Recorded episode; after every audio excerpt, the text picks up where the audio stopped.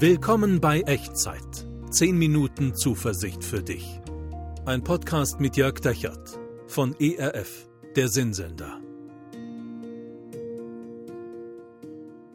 Hallo und herzlich willkommen bei Echtzeit. Mein Name ist Jörg Dechert und hier sind wieder 10 Minuten Zuversicht für dich. Kleine Kinder, kleine Sorgen. Große Kinder, große Sorgen. Das sagt der Volksmund. Ich glaube, meine Eltern haben das früher auch immer gesagt. Oder wahrscheinlich sagen sie es heute noch. Das Sagen drückt die Wahrheit aus, dass äh, Kinder immer Kinder bleiben und Eltern immer Eltern bleiben, selbst wenn die Kinder längst selbst zu Erwachsenen geworden sind. Und dass Eltern immer für ihre Kinder das empfinden, was sie vielleicht von der ersten Lebenssekunde an empfunden haben. Dass Eltern das Beste für ihre Kinder wollen, dass sie sie anfeuern, dass sie sie ermutigen, dass sie sie begleiten, dass sie sich um, sich, um sie sorgen, dass sie ihre Erfolge mit ihnen feiern und dass sie sie in ihren Niederlagen trösten.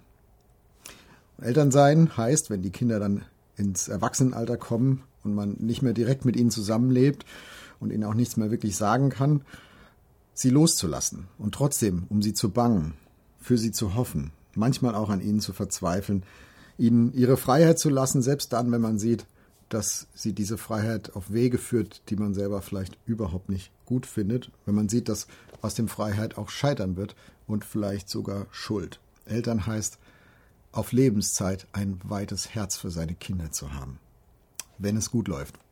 Und Jesus sagt, so wie bei guten Eltern, so ist es bei Gott auch. Er hat ein weites Herz für seine Menschen, für dich und für mich. Und er riskiert, er geht ins Risiko, er riskiert es, uns die Freiheit zu lassen, auch dann, wenn wir unser Leben an die Wand fahren. Auch dann, wenn aus dieser Freiheit scheitern wird oder vielleicht sogar Schuld. Darum geht es in der berühmtesten Geschichte, die Jesus jemals erzählt hat.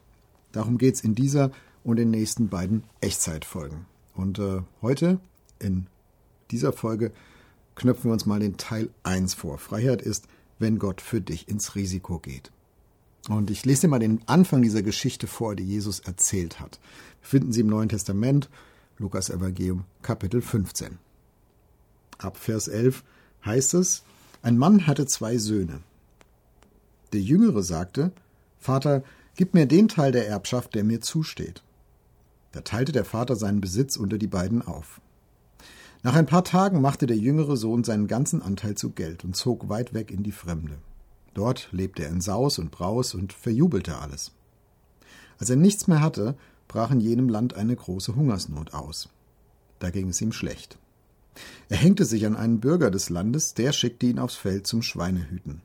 Er war so hungrig, dass er auch mit dem Schweinefutter zufrieden gewesen wäre, aber er bekam nichts davon. Ein Erbschaftsstreit. Und vielleicht kennst du das aus, leidvoll aus deiner eigenen Familie. Bei einem Erbschaftsstreit, da kann es so richtig zur Sache gehen. Da kommt alles hoch von früher, all die Ungerechtigkeiten, all die Missverständnisse sogar aus Kindertagen. Und hier, hier eskaliert der Erbschaftsstreit schon zu Lebzeiten des Vaters. Zahl mich aus, sagt der jüngere Sohn. In unserer heutigen individualistischen Kultur ist es immer schade, wenn das so läuft und wenn das so passiert. Aber wir kennen das. Es ist jetzt nicht ähm, ein, eine völlige Schande für die Familie, wenn das mal so läuft. Damals war das anders. In der orientalischen Kultur war das eine Familienschande, eine öffentliche Demütigung des Vaters, der ja noch lebte. Was der jüngere Sohn damit sagt, wenn er sagt, Vater, zahl mich aus, obwohl du noch im Leben bist, damit, damit hat er eben praktisch vor alle Augen und alle Ohren gesagt, Vater, für mich bist du gestorben. Ich brauche dich nicht mehr, ich will mit dir nichts mehr zu tun haben.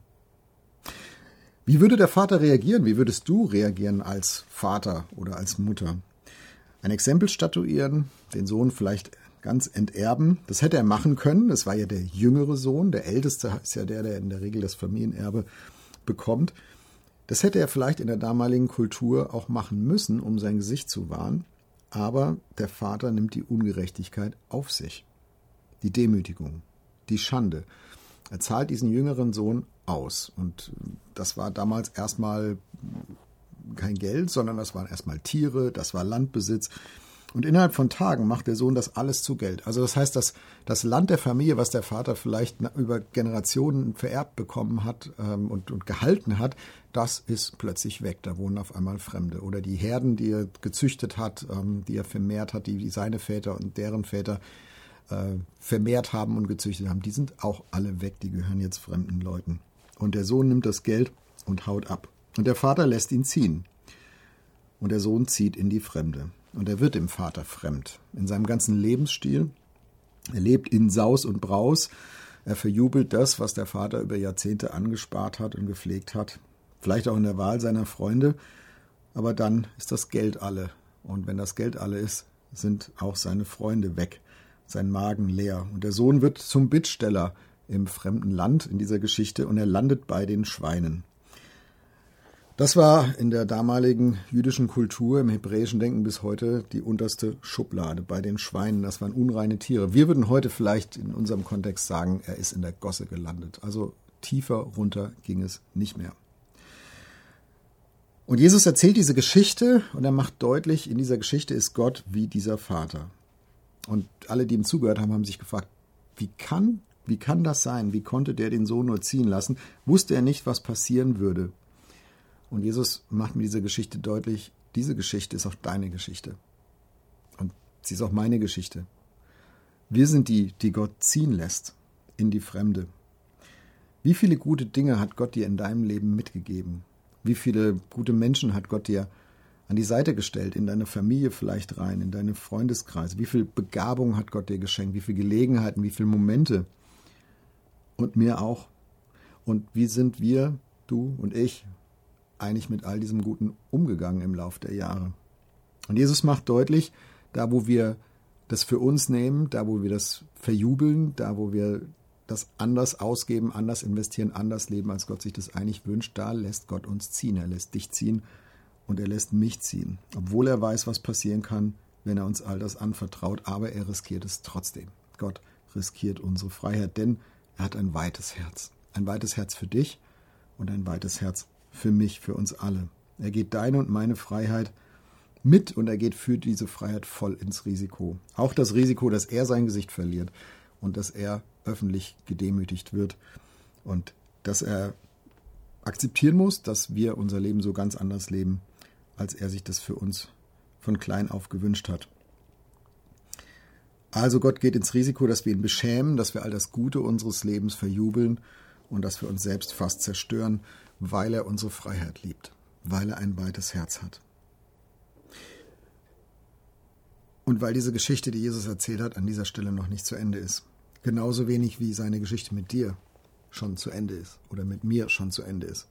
Aber wie das weitergeht, da denken wir zusammen in der nächsten Echtzeitfolge drüber nach.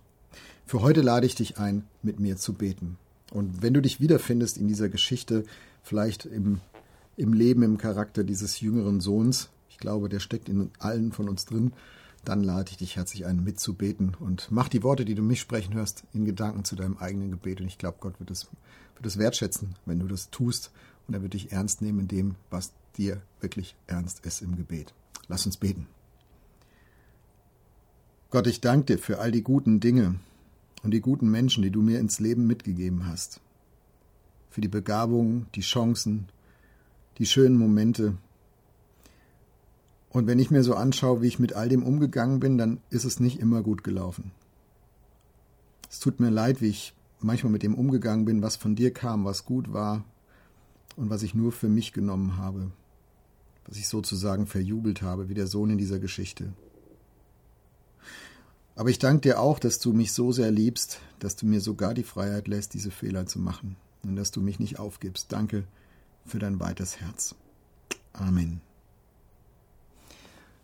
Wie hast du dieses Gebet gebetet? In welche Situation hinein? Wenn du magst, schreib es mir gerne unten in die Kommentare oder per E-Mail an echtzeit.erf.de.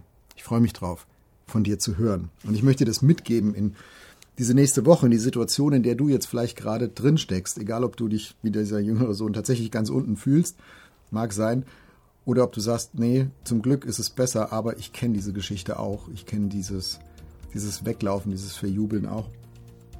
Gott hat ein weites Herz für dich und er riskiert deine Freiheit. Er geht ins Risiko, um dir Freiheit zu lassen. Nimm das mit und nimm Gottes Segen mit in deine neue Woche. Der Herr segne dich und behüte dich. Der Herr lasse sein Angesicht leuchten über dir und sei dir gnädig. Der Herr erhebe sein Angesicht auf dich und schenke und bewahre dir seinen Frieden. Amen. Das war Echtzeit.